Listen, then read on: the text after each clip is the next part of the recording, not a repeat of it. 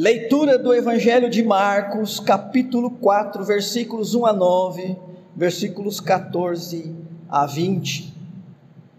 O crente nas Escrituras Sagradas é comparado como uma árvore frutífera e que produz bons frutos. Nós já falamos isso lá na primeira leitura desta noite, no Salmo 1, versículo 3. Ali somos comparados a uma árvore, mas não qualquer árvore. Uma árvore que produz frutos, constantemente frutificando. Salmo 1, versículo 3. Jeremias 17, versículo 8 diz isso. Mateus capítulo 7, 17, 18 e 20, que também já lemos aqui no culto, diz que além de frutificarmos, o nosso fruto o fruto daquele que teme a Deus, obedece a Deus, ama a Deus, aquele que é então discípulo de Jesus e tem Deus aqui no seu coração, o fruto é o bom fruto. Porque não bastaria você dizer eu sou uma árvore frutífera, mas eu produzo frutos maus. Veja aqui, assim como luz é relacionado a Deus nas Escrituras e trevas é relacionado ao pecado, é relacionado ao diabo, à perdição. Quando a, a Escritura então vai falar de fruto bom, ela está relacionando isso àqueles frutos que agradam a Deus, que são de Deus e são próprios do povo de Deus. E frutos maus é o oposto. Frutos maus são todas as obras, os feitos, as palavras, as intenções das pessoas que não têm esse temor de Deus, que fazem isso motivados talvez pela sua maldade, pelo seu pecado, pelo seu egoísmo, pela corrupção que há no seu coração. Então a Escritura vai comparar o homem e a mulher que são de Deus a uma árvore que produz bons frutos. Primeira consideração é essa. Ok? Então, é uma questão de figura de linguagem, uma questão de comparação. Mas a segunda consideração, irmãos e irmãs, já que o texto bíblico que nós lemos está nos remetendo à natureza. Aliás, Jesus fez isso com certa regularidade. Ele trouxe a, uma linguagem de um povo acostumado a mexer com a agricultura e com a pecuária. E por que, que ele fez isso? Primeiro, porque a natureza, irmãos e irmãs, tem muito a nos ensinar. Segundo, porque era um povo acostumado a lidar com essa realidade, realidade do campo. E Jesus não estava com a intenção, queridos irmãos irmãs, de trazer qualquer ensinamento no qual as pessoas ficassem confusas. Deus não quer a confusão da sua mente. A vontade de Deus é que você entenda. Que você saiba quem é Deus, quem é Jesus, quem é você, que você entenda a necessidade de Deus, de estar com Deus, a necessidade de confessar Jesus como seu Salvador. Então Jesus traz esses elementos conhecidos pelo povo, e são elementos fáceis da gente entender também, não é isso? Então, se alguém pudesse te chegasse para você e falasse: olha, se você fizer uma comparação com a natureza, você se compara ao quê? Olha, segundo a Escritura, a mesma ensina, eu me comparo a uma árvore frutífera que produz bons frutos. Frutos, então, que agradam a Deus, que glorificam a Deus.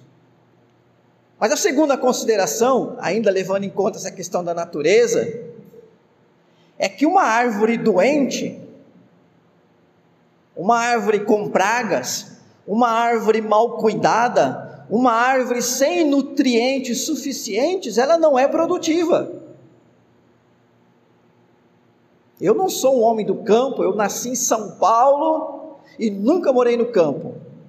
Embora eu acho que eu seria assim uma pessoa me sentiria muito bem de morar no campo, mas eu nunca tive esse para mim privilégio, mas eu sei de algumas pessoas que moraram no campo. Mas mesmo nós que não moramos no campo e hoje a informação, todos nós temos informação sobre isso.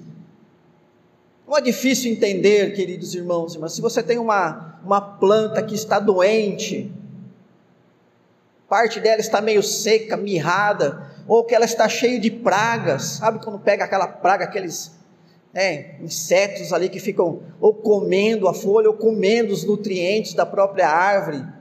Essas pragas podem estar nas folhas, nos ramos, podem estar na raiz. Uma árvore que também está plantada numa terra, uma terra que não tem nutriente nenhum, uma terra pobre de nutrientes. Assim como nós temos que nos alimentar muito bem, a gente não pode só comer o mesmo tipo de alimento todos os dias e não pode só comer principalmente determinados tipos de alimento carregados de sal, gordura, açúcar, né? É, a gente sabe hoje que a gente tem que ter uma, uma alimentação mais diversificada, equilibrada. Às vezes a gente tem que dizer não para o nosso paladar, e fazer ele engolir coisas que não são tão agradáveis assim, mas que vão fazer muito bem para a nossa saúde, porque contém nutrientes necessários para a saúde dos nossos ossos, dos nossos músculos, da nossa carne, da nossa pele, dos nossos olhos, nossos ouvidos, do nosso cabelo. Não é isso? Eu não sei se é o meu caso, se é o caso do seu Antônio, do Roger, mas quem sabe é falta de alguma vitamina que está deixando a gente assim, né? Talvez não, né? Possivelmente isso tem mais a ver com a genética mesmo. Não, tem mais um ali também, está cheio, né? Mas algumas pessoas, elas têm problema de queda de cabelo por falta de alguma determinada vitamina, tem problema de enxergar bem por falta de um determinado elemento, né, no corpo. Então, irmãos e irmãs, uma árvore produtiva, uma árvore produtiva que produz bons frutos, é uma árvore saudável. E bem cuidada.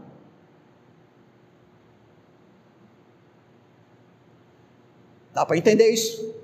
Né? Então, quando somos comparados pelas Escrituras como árvores frutíferas que produzem bons frutos.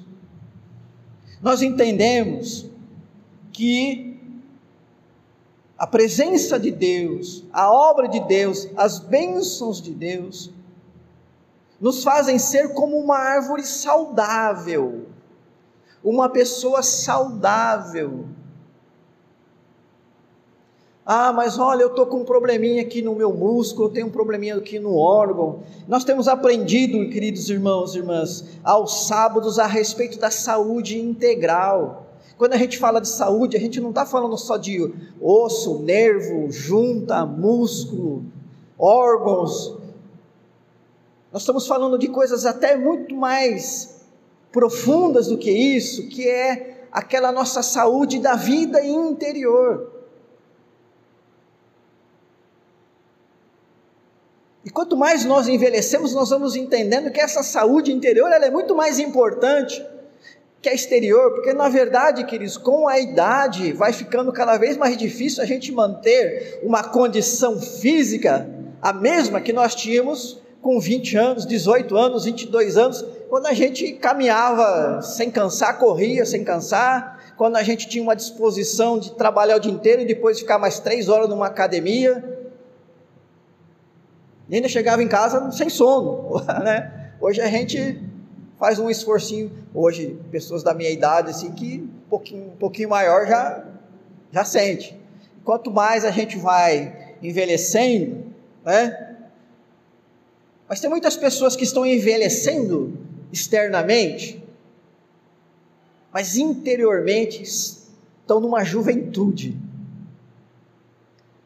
pessoas que pensamento lúcido, pessoas com boas ideias, pessoas que ainda fazem planos, pessoas que têm uma riquíssima é, fonte de informação. A nossa cultura brasileira não tira o, de, ter, o devido proveito da experiência dos mais velhos. A gente olha aqueles países do Oriente, por exemplo, como o Japão, que é uma ilha que tem terremoto, maremoto, furacão, vulcão, tem tudo isso. Mas tem uma economia, tem uma qualidade de vida que deixa países imensos como o Brasil lá embaixo. E a gente sabe é uma série de fatores, evidentemente, mas algo forte nessa cultura oriental japonesa é aproveitar a experiência dos mais, mais velhos. Tratá-los de uma maneira diferente, como a cultura desse ocidente tem tratado as pessoas assim. Então, irmãos e irmãs, é vontade de Deus, é plano de Deus essa vida saudável É isso que Deus faz com as pessoas. Deus pega o homem e a mulher, opera neles por meio do seu Espírito Santo. E mesmo que ele fosse uma árvore ou uma planta, toda mirradinha, sem produzir uma florzinha, um fruto, Deus opera e transforma essa pessoa numa pessoa frutífera e que produz bons frutos frutos que dão glórias a Deus, que glorificam a Deus. O texto que nós lemos fala que isso não acontece em todas as situações e nem com todas as pessoas.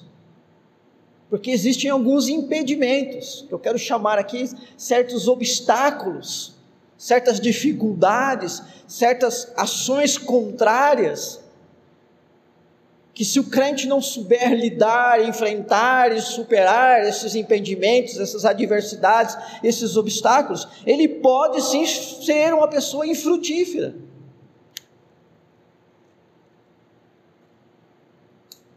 Então Jesus conta uma parábola, e nessa parábola nós temos quatro tipos de solos. O primeiro é aquele que é da beira do caminho que não é um lugar realmente para se plantar, mas que cai sementes ali. E o que acontece com as sementes que caem no meio do caminho? Fala também de um solo, um solo que é rochoso, ele só tem um pouquinho de terra por cima. E por causa dessa situação, a planta até que cresce rápido, mas ela não consegue criar raízes profundas. E é nas raízes mais profundas que ela busca água e os nutrientes, ela não consegue fazer isso, ela acaba murchando e não produz frutos.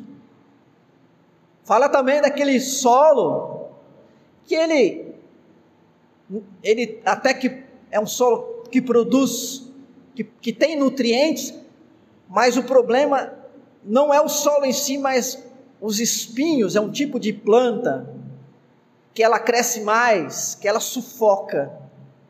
E a gente sabe que uma árvore ou uma planta além da terra, ela precisa do sol, do vento, né, da chuva, ela precisa também da, da, da, da ação de outros elementos da natureza para que ela possa se desenvolver.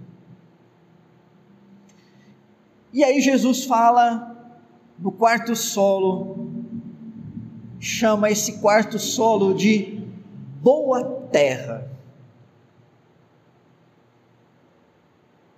Boa terra. E ele explica: a semente é a palavra de Deus. Versículo 14. O semeador semeia a palavra. Então imagine que nesse momento que nós estamos aqui lendo a Escritura e comentando a Escritura, o que está acontecendo? Cada palavra, cada frase dessa, cada é, é, entendimento que você vai tendo é como uma semente que está sendo colocada aí no seu coração, na sua vida interior. Então a gente vai para casa hoje semeado, né? Amanhã, em algum momento do seu dia, você vai abrir a Bíblia e vai ler. É a palavra, mas semente. Ou você vai ouvir uma mensagem, seja num vídeo, um áudio, né? Ou você vai conversar com alguém a respeito da Bíblia, a respeito de Deus, são momentos em que a palavra de Deus está sendo semeada, semeada em nosso coração, né? Agora, se a semente é a palavra de Deus, e de Deus não vem nada defeituoso, a gente não pode dizer que a pessoa não está frutificando porque o problema está na semente. Eu não sei se procede, eu morei numa cidade bem pequena, há mais de 20 anos atrás, bem pequena mesmo, uma cidade de 4 mil habitantes mais ou menos, acho. E tinha assim, várias, tinha casas e no meio das casas era muito comum ter terrenos grandes. Não era uma cidade em que todas as, todos os terrenos estavam ocupados com casas. E era comum as pessoas nesses terrenos plantar milho, plantar mandioca, cana, árvores frutíferas. Então, foi, eu fiquei dois anos nessa cidade, né? E, inclusive no quintal de casa lá, a Dona Maria, naquele tempo tinha algum, alguma forcinha nesse braço aí, né, Dona Maria? Tinha uma hortinha. Qualquer dia a gente mostra algumas fotos lá. Dona Maria com esse tamanho segurando uma enxada e. Não é isso? Bons tempos, né, Dona Maria? Mas eu lembro que pela primeira vez, como eu sou de São Paulo, né? Eu, eu não tenho, eu sempre fui um cara meio ignorante em relação à coisa do campo. Mas eu lembro que eu vi pela primeira vez um cara, né, um, enfia, plantando milho com aquela ferramenta em que ele enfia e abre, tac, tec, tec, tec, né? É, é, pois é, tem gente que conhece mais aí, ó. E fiquei sabendo que cada vez que ele faz isso, pelo menos a, a técnica dele era colocar três sementes. Não era uma sementinha só, colocava três sementes. E a explicação que me foi dada na época é que, por que três? Porque se uma ou outra não vingar, né, para não haver falhas. Essa é a explicação que me deu, que me deram, né? Ou seja, era possível que alguma semente falhasse. Eu acredito, né? Não sou especialista em campo, mas eu acredito que nem todas as sementes vão conseguir realmente germinar e produzir. Mas quando nós estamos falando da palavra de Deus, isso não acontece. A palavra de Deus está lá em Isaías, nunca volta vazia, sem agir conforme o propósito da palavra. Deus não fala em vão e nem desperdiça a sua palavra. Então, irmãos e irmãs, se alguém não está sendo produtivo, se alguém deveria ser uma árvore frutífera que produz bons frutos, e ela não está sendo produtiva, o problema não está na semente. Nós, seres humanos, temos muito essa tendência de procurar culpados de tentar justificar os nossos erros, dizendo que o problema não está em nós, está no outro. Não quero dizer que o outro também não erra e que pode ser que realmente esteja no outro, mas nós temos uma dificuldade muito grande de olhar para si mesmos. Não é isso? Lembra que Jesus falou sobre enxergar o cisco no olho do próximo e não enxergar uma trave não falou um pedacinho de madeira, uma trave no próprio olho. E que a gente tem que parar de ser hipócrita, né? Primeiro tirar a trave que está no nosso olho, para depois, ó, chegar para o irmão e falar, ó, tem um cisco no seu. Pois é, queridos. Nós somos assim. O problema não está em Deus, o problema não está na palavra de Deus,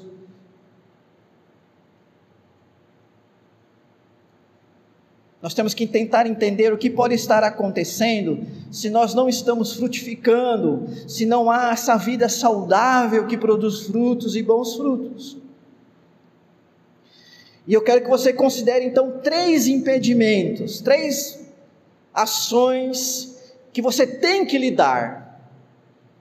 O primeiro, Jesus diz a respeito de Satanás ou do diabo, versículo número 15. Segundo o versículo número 15, o diabo ou Satanás é aquele que rouba a semente.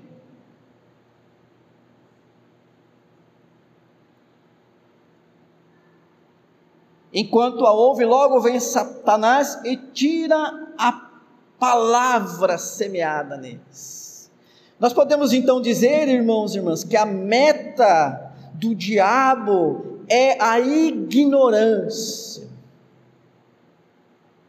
Ignorância, uma palavra que vem do grego e significa falta de conhecimento.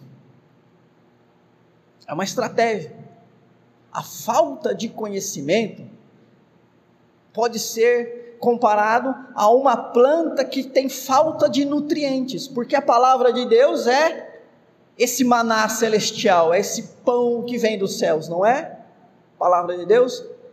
A gente não fala assim, ó, vou ler a Bíblia, que é um alimento para minha alma. Aliás, nenhum outro tipo de alimento alimenta a alma como a palavra de Deus, é só ela. A meta do diabo é a ignorância. E ele faz de tudo para que as pessoas não tenham conhecimento da palavra de Deus. E muitas pessoas ficam realmente ocupadas com outras coisas, achando justificativas para não estudar a Escritura Sagrada, não conhecer a Bíblia. Cuidado, conheça as Escrituras. Mas eu quero levar a, a, a, ao entendimento de que o diabo também tem como meta a falta de aprofundamento do conhecimento. Nós não podemos nos satisfazer com um conhecimento muito superficial da Bíblia.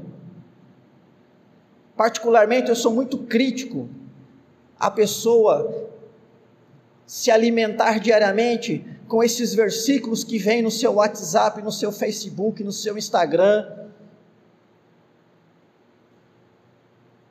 Não estou dizendo que essas postagens estão erradas, estou errada é a pessoa que só lê isso e se contenta com isso. Precisa se aprofundar. Aqui o texto usa uma palavra interessante, fala que Jesus ensinando as pessoas, versículo número 2, no decorrer do seu doutrinamento. O que, que é doutrinamento? É o aprendizado da Escritura com profundidade. É entender o texto, o contexto, o contexto próximo, o contexto mais distante. É saber ler a Escritura e interpretar a Escritura Hoje nós somos uma sociedade que tem muita informação, mas nós temos pouca profundidade daquilo que nós conhecemos. E sabe por quê? Primeiro, porque é muita informação demais. Há 40, 50 anos atrás, nós sofríamos porque a dificuldade de ter informação era muito grande. Principalmente quem morava mais distante de cidades satélites, cidades capitais, né? Mas eu mesmo que morava em São Paulo na minha infância, no início da minha adolescência, mesmo ali não era ainda muito fácil, principalmente para famílias mais pobres. Mas hoje não, hoje tem um excesso de informações. Mas pior do que isso, mano, pior mesmo do que isso, é que hoje a sociedade entende que ela não precisa de se aprofundar em conhecer as coisas. O nosso interesse no aprofundamento do conhecimento é para entender a verdade. Mas é por que, é que nós queremos entender algo? Porque nós queremos chegar na verdade. Como Jesus disse, a verdade liberta. A verdade é uma benção. Ainda que ela doa. Ainda que ela venha ferir, mas ela é uma benção. Então, o, o nosso empenho em conhecer profundamente as coisas está em chegar cada vez mais próximo da verdade daquilo. Só que nós somos uma sociedade em que as pessoas não estão mais preocupadas em conhecer a verdade, porque basta para elas a sua verdade pessoal. Colocou-se na cabeça das pessoas em que importa o que eu penso a respeito das coisas. A minha verdade é que importa. Isso para mim, se, tá, se para mim está bom, se para mim está certo, pouco importa o que os outros pensam. Eu vou viver segundo o meu ponto de vista. Então por que, que eu vou me aprofundar nas coisas? Eu não preciso. Hoje em dia as pessoas não precisam justificar mais as suas decisões, as suas opiniões, elas não precisam mais embasar mais o porquê elas fazem isso, pensam dessa maneira. E o diabo tira proveito disso, irmãos e irmãs muitas vezes levando o povo de Deus a viver um conhecimento superficial das Escrituras. E aí pode haver desvios doutrinários, erros bíblicos, mas a pessoa, ah, não tem problema, desde que a gente esteja se sentindo bem na presença de Deus. Deus quer o coração, vamos louvar a Deus e está tudo bem. Não é assim, queridos irmãos e irmãs é um agir do diabo. E olha o que o profeta Oséias diz no capítulo 4, versículo 6. O meu povo está sendo destruído porque lhe falta o conhecimento. O meu povo está sendo destruído porque lhe falta o conhecimento. O apóstolo Pedro exorta: antes crescei na graça e no conhecimento de nosso Senhor Jesus Cristo. O povo de Deus pertence a Deus, mas o diabo ele é ousado, ele é intrometido, ele vai, ele vai lutar contra você. Ele sabe que você pertence a Deus, mas ele não vai te deixar em paz, não. Pelo contrário, como ele é inimigo de Deus, ele é o seu inimigo também. Por isso nós temos que estar atento, queridos irmãos, irmãs, para ver se o diabo não está de alguma maneira nos impedindo de conhecer com profundidade as Escrituras Sagradas.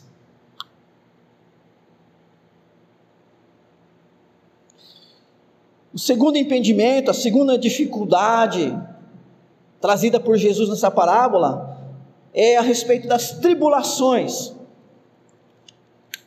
Versículos 16 e 17, ele fala das tribulações, né? Aí ele fala mais precisamente angústia ou perseguição por causa da própria palavra. Vamos chamar isso de provação, tribulação, adversidade. O que, que, é isso? São aquelas situações, aqueles períodos de grande adversidade e contrariedade e que provam a nossa fé. Enfermidade, desemprego, crise familiar, crise financeira, crise de relacionamento, crise existencial. Existe crise para tudo, mas todo tipo de crise. E o mundo que nós vivemos é assim, irmãos, é um mundo que tem os seus problemas. Tem os seus problemas e nós estamos nesse mundo. O cristão não vive numa gaiola dourada onde nada lhe atinge, nada o destrói, nada o faz perder a fé, a salvação, nada o tira de Deus, do amor de Deus. Nenhum poder é capaz de retirar aquele que é de Deus das mãos de Deus, isso não. Mas todos nós estamos sujeitos, irmãos e irmãs, aos sofrimentos da vida. O próprio Jesus, diz as Escrituras, teve todo tipo de enfrentamento de situações de adversidade e de tentações. Hebreus diz que ele nos entende, porque ele sabe o que é esse sofrer humano. Por isso ele age misericordiamente, Ele entende a nossa dor, sabe as dificuldades pelas quais nós passamos no presente tempo.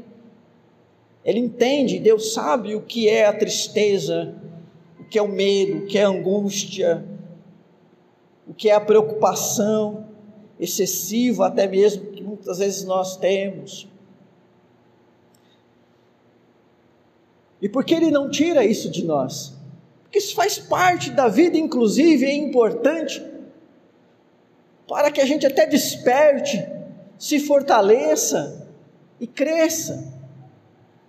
Em nenhum momento das Escrituras está escrito que aquele que teme a Deus está livre da dor e do sofrimento. Pelo contrário, Mateus 16, 24 diz que o caminho daquele que é discípulo de Jesus é o da via crucis. Alguém quer vir após mim? Nega-se a si mesmo, tome a sua cruz e siga-me. A cruz não é lugar de descanso, de alegria, de férias. A cruz é lugar de dor e sofrimento. Nós sim carregamos cruz. Às vezes ela está mais leve, às vezes ela está mais pesada pesada demais, a ponto da gente não poder carregar de forma alguma. Não por causa das nossas forças, próprias forças. Porque se dependesse das nossas próprias forças, nós já tínhamos sucumbido há muito tempo, não é isso? Mas porque nós temos a certeza de que Deus está conosco, nos fortalecendo e muitas vezes até carregando, né? Aquela aquele peso que nós não conseguimos carregar. Segundo diz, as plantas que mais sofrem as ações do vento são as que produzem raízes mais fundas.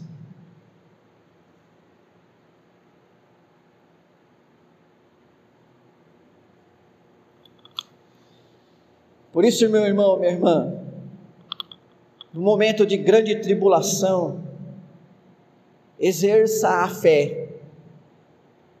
Faça aquela oração de entrega que nós lemos hoje no Salmo 37, número 5. Entrega o teu caminho ao Senhor, confia nele e o mais ele fará.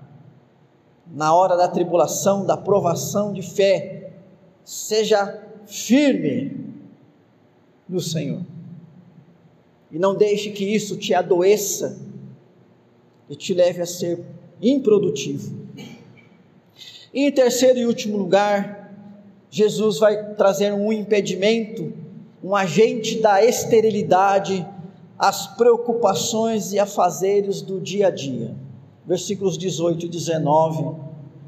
Os outros semeados entre os espinhos são os que ouvem a palavra, mas os cuidados do mundo a fascinação da riqueza e as demais ambições concorrendo, sufocam a palavra, ficando ela infrutífera.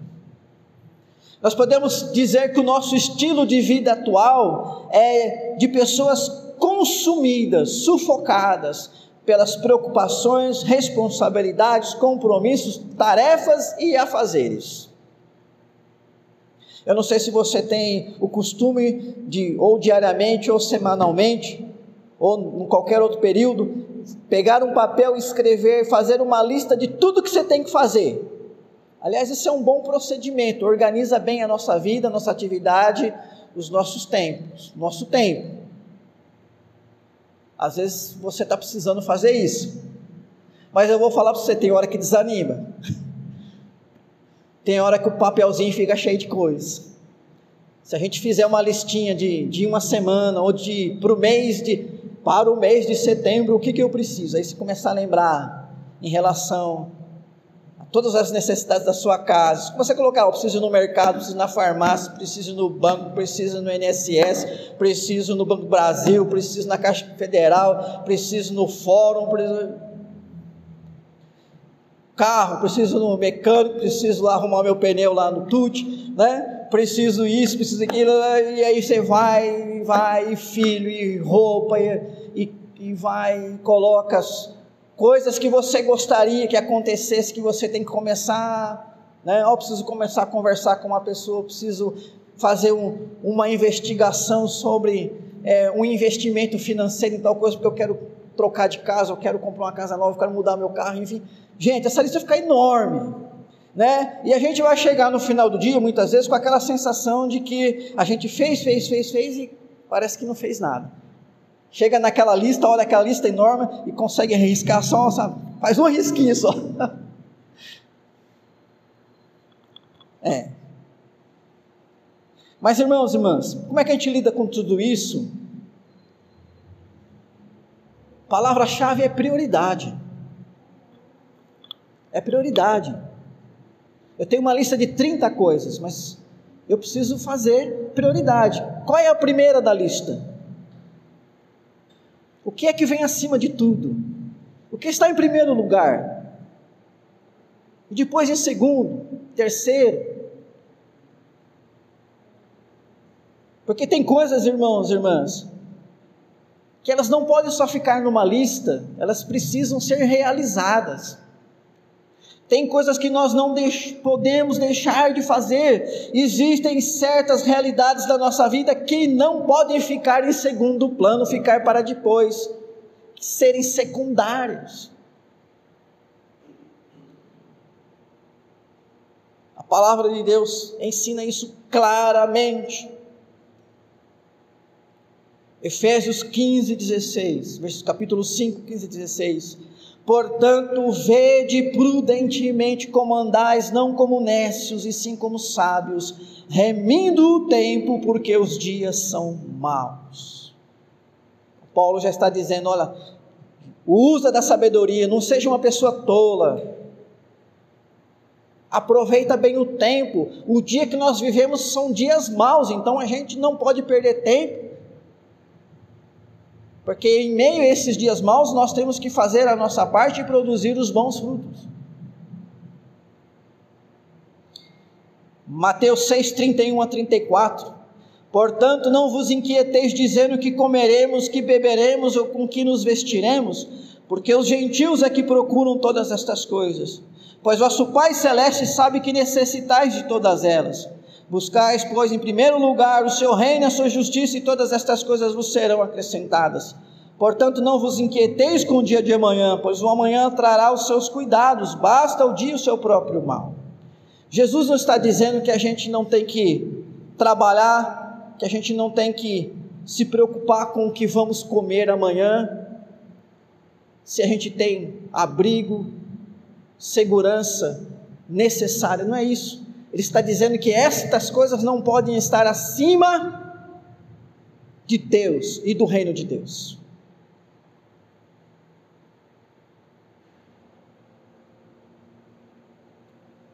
Você está entendendo como que o jejum é importante na vida do crente? Porque naquele dia do jejum você diz assim: mais importante do que colocar alimento no meu estômago é o reino de Deus. O jejum é um ato simbólico, representativo, em que você está colocando o seu corpo em segundo lugar, representativamente. Você não vai morrer de fome, porque você vai ficar um período, algumas horas, sem comer contrário, vai até fazer bem para a sua saúde esse período sem comer. É uma questão representativa. Nós precisamos realmente, irmãos e irmãs, não só dizer que Deus está em primeiro lugar, mas precisamos mostrar isso em nossas vidas. E na nossa lista de prioridades, precisa estar, sim, Deus, família, Precisa estar coisas que são essenciais e fundamentais para a nossa vida. Cuidado então, para que coisas deste mundo esses afazeres, esta enorme lista de, de coisas não venham a te tornar uma pessoa improdutiva. Versículo 20. Jesus repete a respeito da boa terra. A boa terra é o bom coração que frutificou. Nosso coração deve ser essa boa terra. Eu quero encerrar lendo com todos vocês esse versículo número 20 e que a gente possa ir para casa com ele em nossa mente e coração. Leamos: os que foram semeados em boa terra são aqueles que ouvem a palavra e a recebem, frutificando a 30, a 60 e a 100 por Deus abençoe, oremos.